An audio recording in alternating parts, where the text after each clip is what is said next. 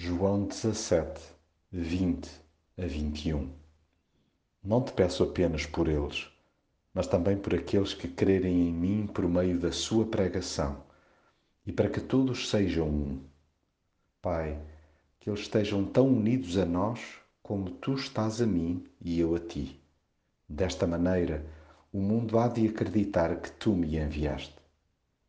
É tão bom saber que Jesus nos acompanha todos os dias ele não pediu ao Pai apenas pelos seus primeiros seguidores, mas mantém debaixo de olho os que o amam no decorrer da história.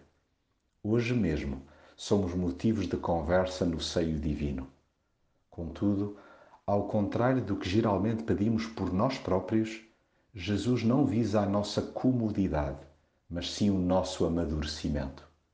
Daí que ele não interceda para que a nossa vontade se cumpra, antes que seja a do Pai a prevalecer. É que nós tendemos para divisionismos.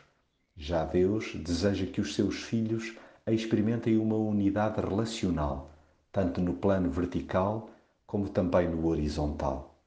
Na família de Deus, não se espera que pensemos todos exatamente o mesmo ou o celebremos de forma decalcada, mas é imperativa a plataforma comum do amor envidemos maior esforço no cuidado pelo coração do outro, em vez de nos arreganharmos na defesa de conceitos eclesiásticos ou credos religiosos.